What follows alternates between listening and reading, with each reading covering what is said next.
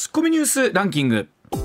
時事問題から芸能スポーツまで突っ込まずにはいられない注目ニュースを独自ランキングで紹介、はい。ランキングを紹介する前にまずは芸能スポーツです、はい。左脇腹の張りを訴え検査を受けていた大リーグカブスの鈴木誠也選手がワールドベースボールクラシックの出場を辞退しました、代わりの選手は未定ということです。いやこれは本当痛いですよね。ねこれ鈴木誠也選手、はい、入ってれば本当夢のオーダーだったんですが、まああのシーズンも控えてますしね無理もできないということで。えーっと近本選手の名前とかもね、上がってきてる。上がってきてますけども、はい。そうなったらそうだったらこれはこれで楽しみだなと いうところありますけどね。ね。はい。続いて大規模改装中の東京ドームシティ内に来年1月開業予定の新劇場名が28日発表されました、吉本興業の関連会社が運営する劇場で明石家さんまさんが座右の銘、ん。生きてるだけで丸儲けのローマ字表記の頭文字から IMM シアターと命名しました。えー、とこの1月のこけら落とし公演はどうやらさんま師匠がね、えー出演されるということなんですけども演目というか何をやるかはまだ言えないということなんですけど、気になるなこれはまあと言ってもまだ来年1月ですからね。まだもうちょっと先ですけど、ね、まだちょっと先ですけどね。はい楽しみでございますシアターということです。はい。それではニュースランキングまずは第5位。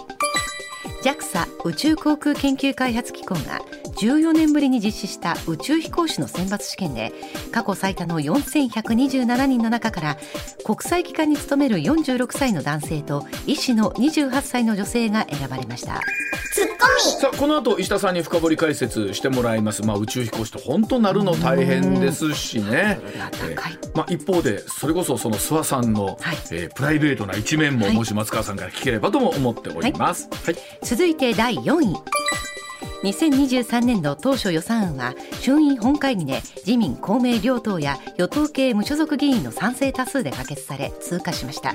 一般会計総額は114兆3812億円で11年連続で過去最大を更新しました。つい数年前まで100兆を超えたっていう話が大きな話題になったぐらいだったんですが、114兆まで来ましたよね。本当に言われるような使い道ですよね。はい。続いて第3位福岡県の老舗旅館二日市温泉大丸別荘が週1回以上必要な浴場の湯の取り替え湯の取り替えを年2回しか行わず、調査で基準値の最大3700倍のレジレジオネラ菌が検出された問題で運営会社の社長が会見し私の浅はかな考えで迷惑をかけたなどと述べ謝罪しました。あのコメントを聞いてるとねいやそんな大したことじゃないと思っていたということがあってもう温泉とかを経営してらっしゃったらそのあたりあっていうのはりえないような会話が出てきましたね。ねありえないと思う。塩素の匂いが嫌いでね。そうちょっと不思議な会見でしたよね。はい。続いて第2位は東京オリンピック・パラリンピックの運営業務をめぐる談合事件で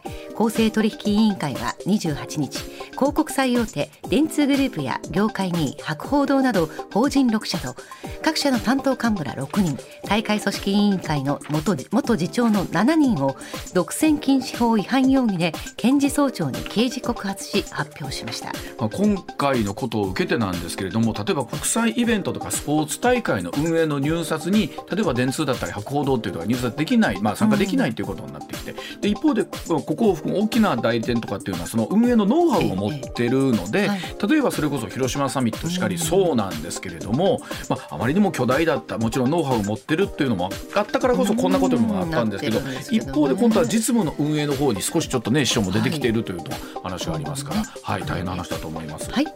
続いて1位は。厚生労働省は28日人口動態統計の速報値を公表しました。2022年の出生数は過去最小の79万9728人で統計を取り始めた1899年以降初めて80万人を割りました。国立社会保障人口問題研究所は確定値で80万人を割るのは30年と推計していましたが、想定より8年ほど早いペースで少子化が進んでいます。まあ、もちろんこれあのコロナという、まあ、不確定な要素が入っていますので、まあ、これまた来年どんな数字にまあ戻っていくのかということなんですけどやはりこの少子高齢化対策というのはこの番組でもね石田さん解説してくれましたけれども、えーこれといったこの特効薬があるわけではないということもありますし。かかる問題ですし、はい。ですよね、はい、ではコマーシャルの後石田 A さんの登場でございます。上泉雄一のエーナー。MBS ラジオがお送りしています。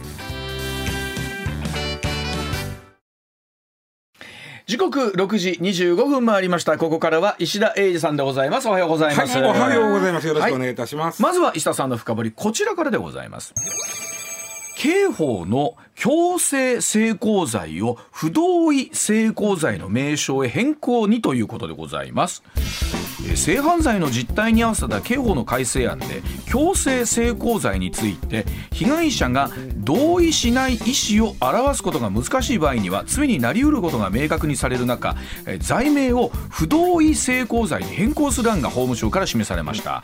現在の刑法の中では強制性交などの罪は暴行や脅迫を用いることなどが構成要件になっているということなんですが被害者はこの暴行や脅迫がなくても恐怖で体が硬直してしまうなどの実態があるとしてこの見直しを求めていたということなんですけれども、うん、石田さん。まああの、うん、法律論というよりはその、はい、まあまあその性犯罪というのは、うんまあ、魂の殺人とか言うんですけどね、はいはい、あの、うん当たり前なんですけどどんどん厳罰化の方向に向かってる、そんな中でのこの実は2017年にえー、それまで例えば強姦罪という罪があったんですよ。はあ、えー、強姦罪とは2017年になくなりまして、はい、えー、それであの強制性交罪というふうに名前が変わって、うん、ね、えー、まあまあ、はい、でこれはなあのまあ言ったらそれまでの強姦罪というのは、うん、男性が女性にっていう。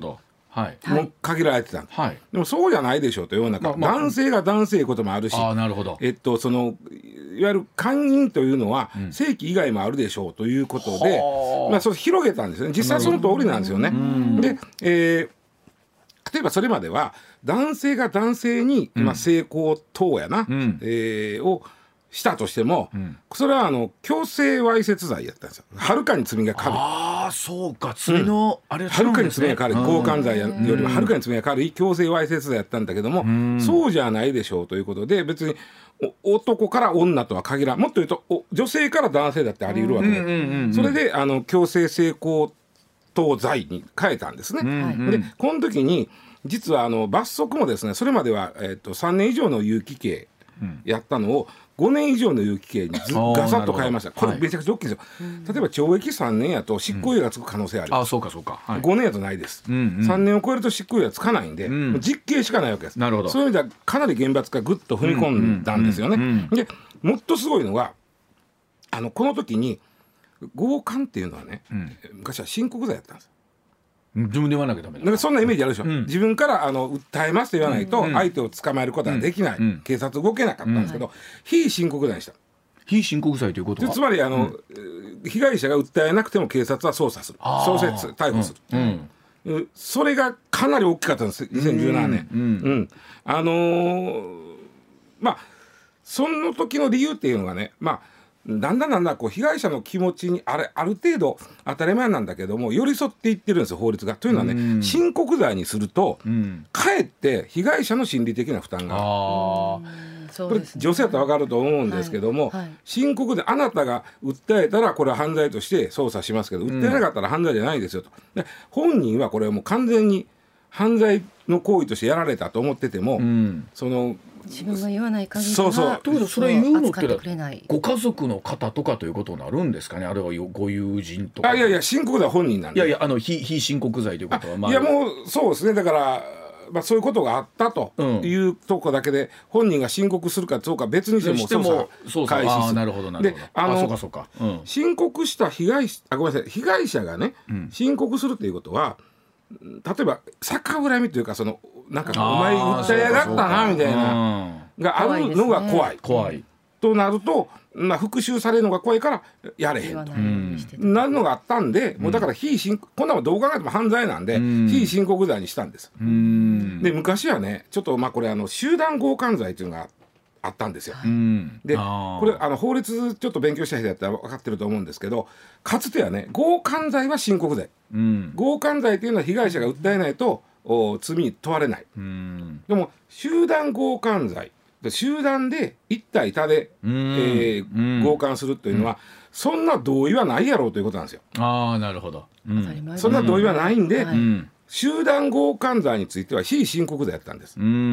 ところが2017年に、えー、強姦罪を強制性交等罪に名前を変えて非申告罪にしたので強姦集団強姦罪ということはもう意味がなくなってしまったんです。はいはい、しかもあの集団強姦罪って当時法定刑4年以上やったんですね。うん、でこれあの強制性交等罪が5年以上にしたんで、うん、こっちの方が重いでなるほど。集団の方が軽いで変なんでだからあの集団強姦罪も今もうなくなってます。なくなって、うん、なるほど。そんな中でそんなまあいろいろ動きあった、うん、その2017年、えっと、6年前の改正の時に、はい、残ってた課題っていうのが、うん、さっき言ったあのー、まあこれ被害者がまずねこれ13歳以上の場合まあ、13歳未満は、その同意なんかするはずないやろということで、はい、もう関係なしで。なるほど。だもうダメなんですけど、うんうん、13歳以上の場合は同意なく強いられたその性行為だったとしても、うん、暴行または脅迫を用いていることが成立条件やったんです。うんうんうん、でこれはいいろんな団体がそれはおかしいやろうと、うん、暴行とか脅迫を用いたことだけがえー、その罪の成立要件やったら、うんうん、こんなもんなんぼでも逃げおるでと。うんうんうん。ね、暴行はしてません脅迫はしてませんという、うん、つまりね逆に言うと暴行および脅迫もちもしくはか、はい、暴行もしくは脅迫を用いた上での、えー、性行為やった場合っていうのは被害者側としては私ものすごい抵抗したんですとか、うん、あのもしくは抵抗ができないほどもうぐわっと押さえつけられてたんですと、うん、言うとそれはもうそれだけで、うんまあ、脅迫とか暴行を用いてますよねって言って成立要件になったんですけど、うんはい、そういう力でねじ伏せなくても、うん、あのもう同意はしてないと、うん、力でねじ伏せなくてもそれに近い状況ってあるじゃないですかっていうことでの今回の改正なんです。なるほどで例えばね、あの意思に最初はね、意思に反してえー、やった場合、うん、その処罰の対象にしましょうと、うん、相手の意思に反して成功した場合は、処罰の対象にしましょうということをやってた、はい、ここはねめっちゃみんながね悩んだ内面の問題なんですよ、そうですよね。意思に反してっていうのは。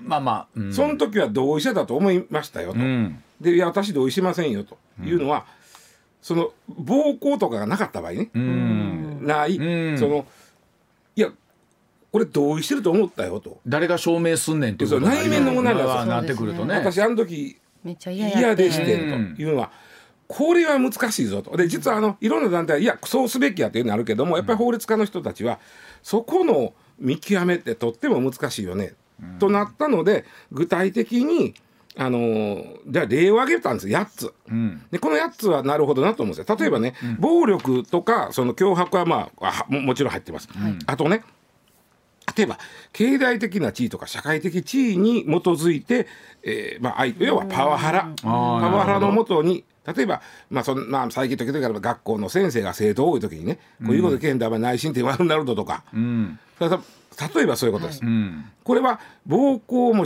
暴力を用いてないじゃないですか、のパワハラじゃないですか。でこれはもうこの罪を成立させましょう。うね、当然。あもっと言うと今まではそれではダメだ。できなかったんですよ。脅迫じゃないですか。そう脅迫ですよ、ね、脅迫というよりはパワハラなんですねこれ。脅迫とまではいかへん。例えばあの仕事を例えば。まあその君ね。もう外すぞ外すぞとか、はい、それこそ変な言い方ですけど僕らとかって可能性あるかもしれませんよね。まあ、もっと言うとそのこれでほんだらちょっと君のあの望むとこに配置させたろかとか。そ逆もあるかもしれないですかでもそれは今まで成立してなかったんですそうなんですこれを成立させようと暴行脅迫じゃないですかこれ。脅迫が脅迫っぽいけどね。ね。要はね脅迫までいけへんパワハラぐらいなんですよ。あまあそうまあ、言うと本当に脅迫とパワハラのじゃあ境目はどこやねんっていうことにこれまたなるんでしょうけど。あとね、例えばまあ眠ってるところを突然襲う、はいはい、これは眠ってるところを突然襲われたら、うん、本人は抵抗できへんだわけじゃない。だけどそれそこにその暴力は使ってないと言われたら、なんかそれもなんか今まで認められなかったのかっていうのが全部いちいち不思議ですよね。そう。例えば相手を怖がらせて、言葉で怖がらせて相手が固まってるところを襲う。これも いやいや笑うたかんけどほんまにそれもダメだ。ダメやと思いますよね。ダメなんですけどこれも今まで今までは認めね例えば構成要件に入ってなかった。非常に悪質な場合やと例えば被害者の女性がですね、まあ、あえて女性にしますね、あの別に男性でもいいんですけども、はいはいはい。えー、と小さい時からすごい虐待を受けて、うん。あるあります。ある例えばことに例えばある思い、ん。そういう場面を思い出すと体が硬直してしまうとかあるじゃないですか。そういう時にそういう長年にわたって性的虐待を受けてる人に対してそういう場面を思わすうん。思い出させて、ん。で硬直したところ襲う。というのもうん。これも今まで無理やったんです。うん。これも例えば構成要件に入れましょうと。へもっと言うとね拒絶するいとまを与えないというのがあるんですよ。つまりもううん「あ」も「う」もなし。うん。いきなり。でもきまあ今仮にその8つあったとしてね、うん。あったまああったとしてあって、でもまあそれ以外のものっていうのが出てきたらまたややこしいですね。そうですだからうんうん。言い方としては拒絶す私はあごめんなさい。同意はしないんですよとこの方とは同意してないんですけど、同意しない意思を示すことが困難な状態にさせたという、このイメージで捉えといて、うん。えー同意しないんだけども、うん。ああもうもなく、うん。同意も増えたくれもなくそれが同意しないということを言う間もなくやられたと、うん。ーはい。いや場合はじゃあこれは成立させましょうという。だからそれが、えっと不同意性交罪といそう名称に変わるということなんですね。でだから、まあ、まだこれあの一応改正案なんで、はい。ただまあおそらくこのまま決まるんですよ、これは。でも確かにあの強姦罪から強制性交罪不同意性交罪となると言葉とするとなんかソフトになってってるようなね気がしますけども。うん。だけども要は罪に問いやすくなってる、うん、ということですよね。そういうことです。非常に幅広くそうですそうです。う受けれるようになったってこと本ですね。当はねあの内面の問題まで踏み込んだらなんとか議論したかったんだけどやっぱり無理やなとこれ。意思に反してという本人の証明するのも難しい難しいですよ。ねだからでも本当はやりたいんだそこまで行きたいんだけども、難しいなということでせめて不同意性交等罪って名前を変えることでそれは罪なんだよと。石田さんもう朝からちょっとだけうんうん。ちょっと聞きますけど、その場はそうだったのに、うん。なん後かやっぱり後からうん。違ったみたいなうん。ことっていうのっていうのは、この辺りがちょっとずつグレーにグなっレーにてなっな。ってくるケースにあります。難しいのがそのその時はそうじゃなかったなんていうのは、うん。もう罪に問えないはずなんですよね。うんうん、でもで、まあ、これってまああのすみません本当にこう、うん、なんかちょっとねあれな話ですけども例えばそういう事例とかというのも出てくるということもあるんですかね,、あるんでしょうね。状況によってはね。あるんでしょうね。うん。うん、でしましてやただこれ非申告罪になってますからうん。2017年に、はい。つまりはい。被害者が訴えなくても警察は捜査をして逮捕できるんで。そうそう。だからそのさっき言ってた警察官はそのが捜査をするとはどういう状況の時にそうなるんでしょう？それはやっぱり最初はやっぱり本人がその申告罪として、うん。あの要は刑事罰与えてほしいっていう前に被害届を出した時点ではうん。動きますよね、うん。そういうことです。うんですよね。えーうん。概略を調べてこれ申告罪なんで、うん。この人をあそういうことですね。罪に問いたかったらあなたはちゃんと申告をして、うん。で言うたらあ基礎の段階であなたが申告してるということが必要なんです。ということですよね。いうことになるんで。でないとなかなかその本人から何かを訴え、うん。何かを言わんことには、うん明るみにが出てなかなかこない表には出てこないですね。害。届があって捜査して、であとは申告罪じゃないんで警察でやりますということです。なるほど。でね、あのーもう一つはあの、じ実は13歳以上の場合は、ん。そのこういういろんな条件。で13歳未満に関してはこんな条件も減ったくれもないと。そんな子供が同意するはずないんだと、うん。うん。うん。いうことで13歳未満はもうその無条件で、えーそういうことをした場合は相手が罪に問われるようになりましたよね、この年齢を16歳に引き下げるんです。うんうん。うんうんう。ん十十と六年齢。だから引き上げる。引き上げる。はいつまり15歳11か月のまあ相手女性に対してこういうことしたら相手は同意してていいとかであかんということです。ああなるほど。同意しようがあかん。うんあかん。なるほど。あかんと、うん。そんなもん関係なはいいと。いうにとただね16高校生ぐらいになってくると、うん。その、うん、高校生同士で、そういうことってあるじゃん。あーなるほまああるでしょ15歳6歳。なので5歳くらいの幅あった場合はそれはいいとなってるんですよ。つまり16歳の子とど。うん。例えば二十歳の人子がそういうことやった場合はその罪に問わない。うん。二十歳の人を罪に問わない。じゅ15歳10ヶ月とただしえー、22歳やあかんと。相手がね、まいずれにしてもそれこそなんかまあ状況によるんでしょうけれども、うんうん、まあなんだろうよりえっ、ー、と厳しくなってきてるということは、厳しくなってきてるんですよね、い、ずれにしてもね。まあ、あともう一つね、ここはちょっと不同意等性交罪は、あのまあ、ちょっとここまでにして、実は今回そのいろんな性犯罪をちょっとこう見直すというか、うえやる中でねえー、新たに付け加える性犯罪というのができてねこれが今までなかったんかいということは、例えばね盗撮。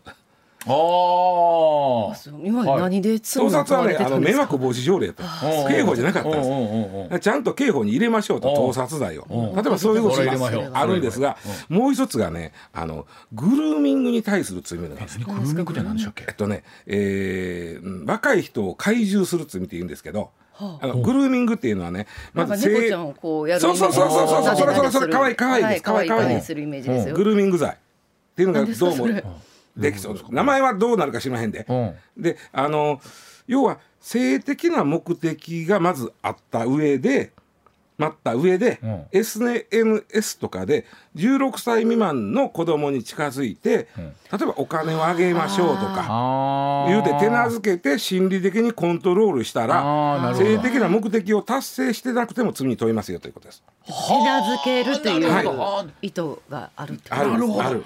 性的な目的があった上でですよあくまでも。あくまであくまでも。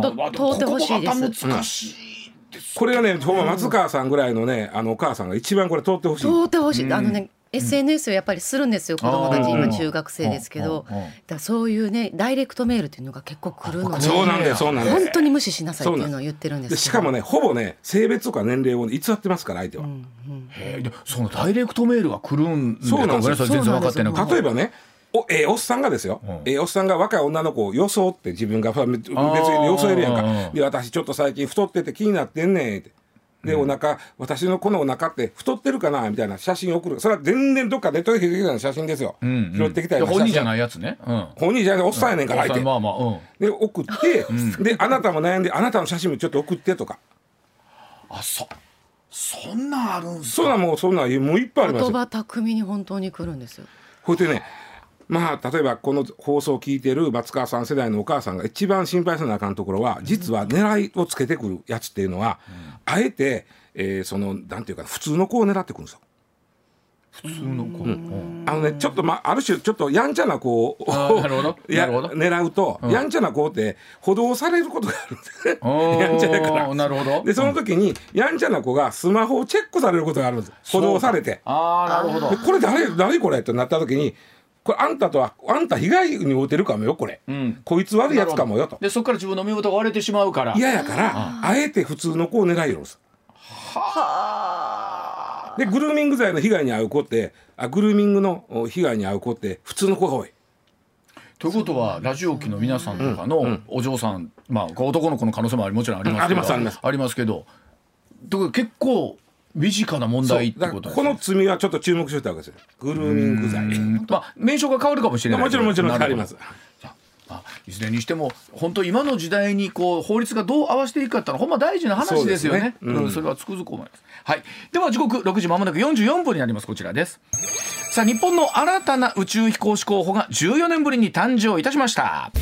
JAXA 宇宙航空研究開発機構は日本人宇宙飛行士の新規募集を14年ぶりに実施しまして過去最多4127人の応募がありました、うん、新しい宇宙飛行士候補者に選ばれたのは諏訪誠さんと米田あゆさんのお二人。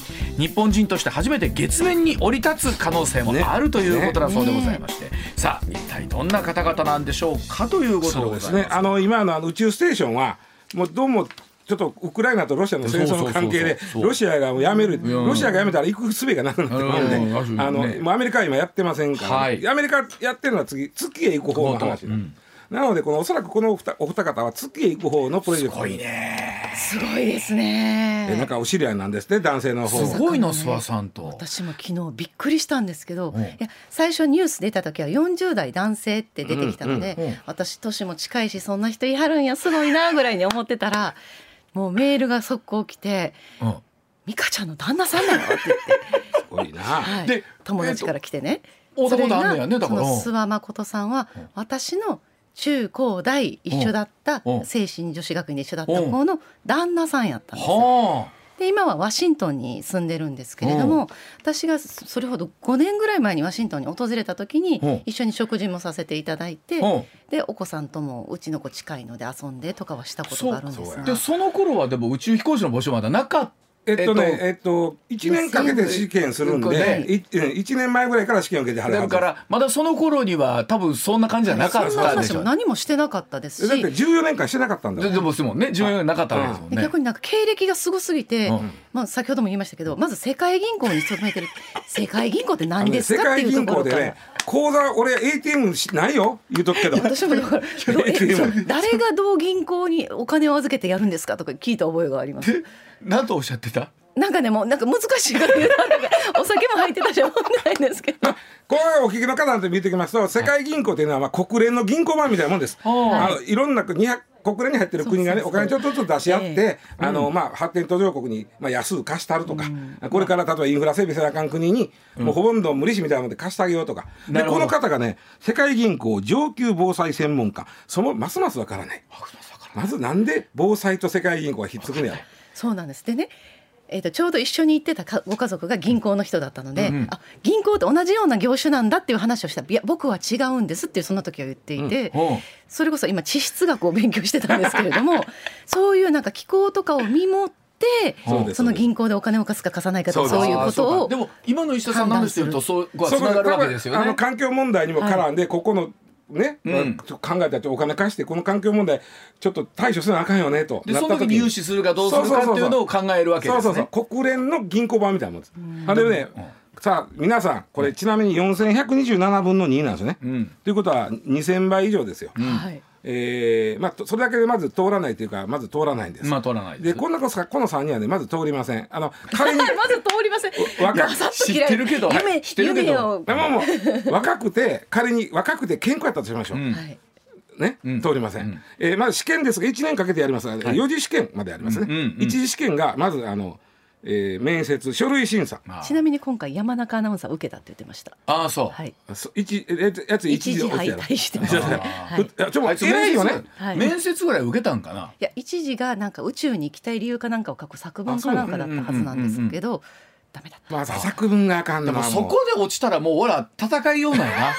あのいやつまり面接したとかね、はい、英語の力まで試されたらあかんかったらいいじゃないですか。うん、2次が英語の試験がなんかがあるのかな？うんいや一時で英語一時であじゃあそれも合わせてなんだ。四時まであるんですけど、うん、一一ずっと英語はあもうじゃ試験というか当たり前のようにあります。そうでしょうね。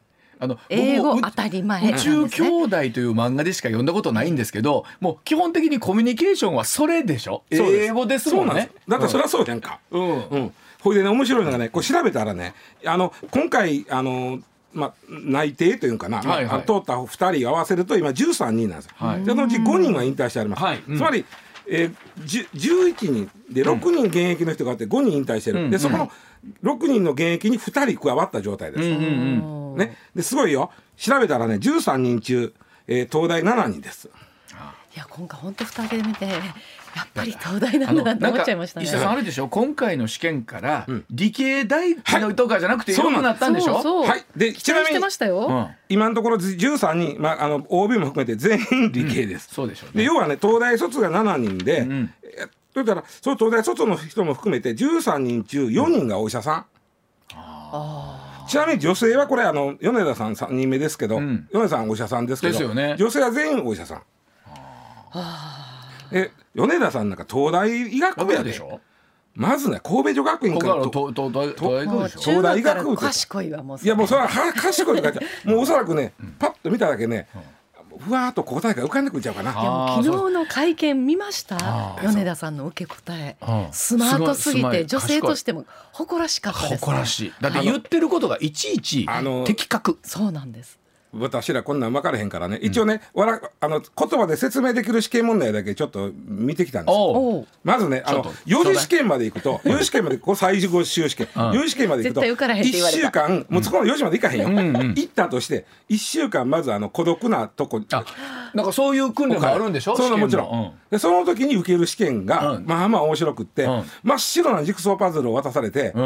はい作ってください。それを孤独の中で？144ピース。あのねそれできるかもしれへんやん。いやところがなすごいなと思うのがこれあの144ピースを3時間で作れ真っ白け。3時間か。でねこれはね今だ誰もできてないんでこれできたら。まあそうできへんか3時間、まあ、これは誰一人できてない。ですね。えというかこの方たちもそれはできてない。これはできへんでで要はまあここはまあそのいろいろその、まあ、集中力と忍耐力を見てるわけやから、まあ、でしょうね、できへんでもええんです。いやとかなれへんだらでもでもそうなるわ。そうなるわ。もうえわあとね、うんうわちゃんが唯一できそうなこの四次試験の四次試験。四次試験。何？松川もできると思うけどある図形とか絵を見て変な絵とか図形これを言葉だけで相手に伝える。あでもな石田さんもやると思ってできるじゃないですけど多分ね的確に言えないとなんかペンギンみたいなのがあってやなとかって。ペンギンみたいなんてみたい。なみたいってないやん。あでも結局それでも英語でしょ？きっとこれどうなんかな？英語かもしれないですね。まあちょっとここから英語できると仮定でしょ。英語できるとこれあくまでもコミュニケーション能力見てて、そうでしょ。あのうまく伝えたというよりはその相手にこう分かっ相手がだんだん納得していったみたいな。でもう一つはね物理とか数学試験あったんだけども、これあのまず読めませんでした。あの S の親玉みたいなのあれなんて読むんでしょう？いやまあなんかこの S みたいな。ようあいつ私立文系で受けに行ったな。ねでも今回でもそれだけ文句が日テレのアナウンサーも受けてて私も応援してたんですけれども、みんなやっぱり、まあ、あの英語であかんかったっていう。あの英語のコミュニケーションで100歩譲ってね頑張ったらできることってあるかもしれないけど、やっぱりその手のね数学の問題で、ただね一つだけ言わせてもらうと、あの我々の大先輩 TBS の秋山さん。秋山さん、あの人は実は日本人としては最初に宇宙に行って。あの人私立文化系ですから。あそうか。あの人 ICU の社会学科ですから。あ国際キリスト教、はい、ICU 社会まあまあ英語はできると思いますけども。まあでもね、そこは近いじゃないですか、山中でもいい素敵。いやでもチャレンジしたってことは本当すごいと思うんですけど、えじゃあお知らせないともう少し。上泉雄一のエーナー MBS ラジオがお送りしていますでも石田さんこれで見るとね、選抜試験もね、エントリーシートからゼロ次選抜の時に4100人から一気に2200人まで。そこで落ちとるやつ。と思うと、まずそのゼロ次選抜に行って初めて英語一般教養 でそこから、えー、2,000人が200人になって200人が50人50人が10人。まだか。10人で最後2人。えこの10人から2人も辛いです、ね、この10人から2人ここまで頑張って。そのジグソーパズルまでやったのにっていう人ですよねきっと。そうこの辺ぐらいだったらもう手届いてるじゃないですか10人。ですあの1週間完全なの。かなり期待度上がってますよね。ねえ、はい、いやこうやって思うと本当狭き門の中で選ばれた、うん、いやすごいなそれまあ本当でも夢がある世界ですね。そうですね。って思うとね。うん、はい、はい。ではあもう一つ話題いきましょう。こちらでございます。はいアクセス集中でマイナンバーカードの申請期限を1日延長いたしました。マイナンバーカードの取得者らに最大2万円分のポイントを付与します。マイナポイント第2弾をめぐりまして総務省は昨日ですけれども対象となるカードの申請3月1日今日も受け付けると発表しました。この28日昨日が本当は期限だったんですが市町村の窓口やオンライン申請のサイトがもう混乱したために緊急避難として対応することになったということでございまして、えー、石田さんはその行列を目の当たりにしてきたということだそうなんです一昨日の月曜日27日ですよ、はい、えっと心斎橋地下鉄の心斎橋と長堀駅を結ぶクリスタ長堀という、あります。あの地下街というかあります、ね、あるじゃないですか、うん、であそこちょっと歩いてたんですよ、うん、長堀に向かって、ほ、うん。ね異様に人がやかりがあるわけ、はい、もう何やこれと思ったらマイナンバーカードの申請もう役所が出張してきてるわけよ、はいはい、あの地下街に、はいはい、ずらーっと人並んでるからなんかあったっけと思ってその、うん、なんかあったって思って、なんか特殊なことが。うん。かしらまあまあええわ用事やったからまあほんで帰りしなもなかったんけどもほんだらよう調べたらその27日でしょ、はい、28日までがカードを作る申請期限で、はい、駆け込みのこんであれあれみんなそれやったんと思って、うん、驚いたのが、うんもっと早押してそうなんですそうなんですけど。どうどう考えても2時間3時間あれ、ね、夏であれ。申請期限がその日だったのに、うん、その日までにカードを受け取ってってマイナポイントを申し込んでなあかんって思ってる人も結構多かったそうそうそう。ポイントはもうちょっと後でも私も実は大丈夫思ってました、うん。マイナポイントの申請がそこまでだと思っはっきりします。てたんですが、えっと、まず違いました、ポイントマイナンバーカードを作って、ん。でこのお例えばなんとかペイ変とかまるまるペイみたいなとこ紐付ける、ん。これで5000円分のポイントがもらえます、うん。このほにゃららペイに5000円振り込まれます、うん。ほんだら今度はその作ったマイナンバーカードを健康保険証に使えるようにする、うん。これ簡単です、ん。えー ATM あのえっとセブン銀行の ATM に持っていけばすぐで、秒でできます、はい。はい、でもで携帯でもアプリでできました、はい7500円分これまたもらえます、ほんで、えー一つの口座に紐付ける。これ公金がそこに振り込まれるようになります、はいはい。えーいあってましたよね。コロナの時も、ありました。10, 10万でしたっけ？なんか忘れた、うん。あったでしょ？あのありました。ああいうのがこうふ振り込まれる口座を紐付ける、ん。それをやると7500円、はい。で5000円7500円7500円で計2万円なんですが、はいはい。大きいですよ。大きい。大きいでしょ？でもあれねもうほんでまあカードを作るのがん。言うように、本当やったら昨日までの申し込みなんですけど、ん。あまりにもあふあふれ返って 人があふれ返ったんとネットが繋がんなくなっちゃったんですよ。まあそうなりますよね。それで今日までにしたんです。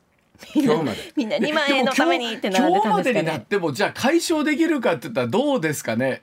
やっぱりまあ一日の見たことで増えるかもしれない。いやね。諦めたことでねそうですまだいけるか。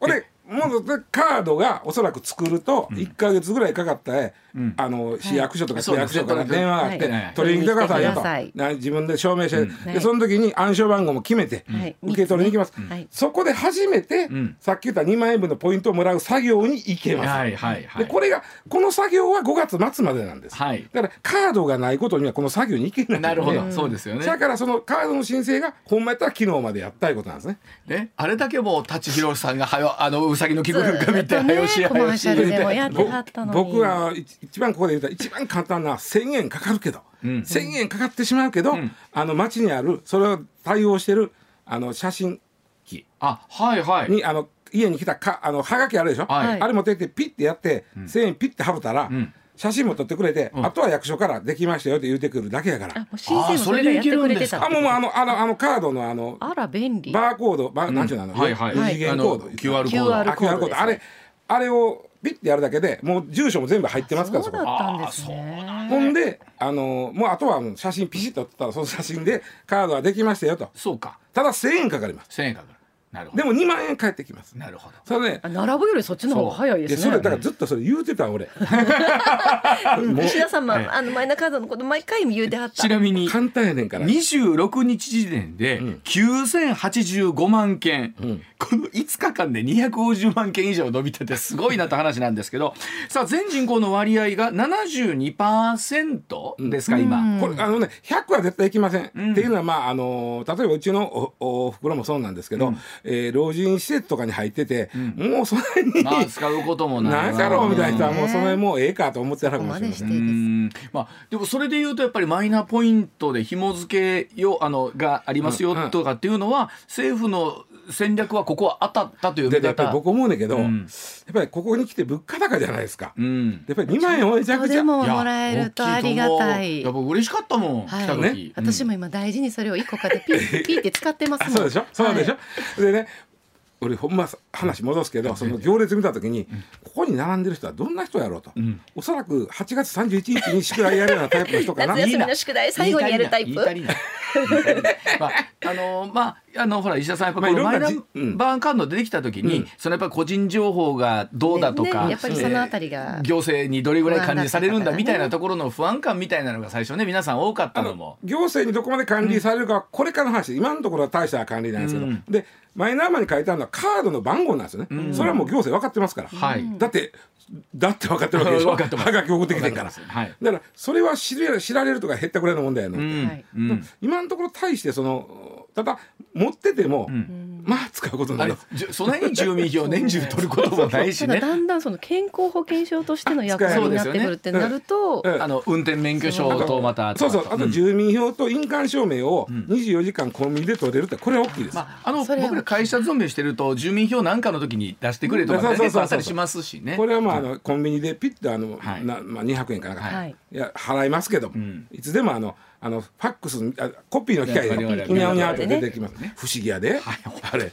どうなってんですね、はい、進化してますね。ね。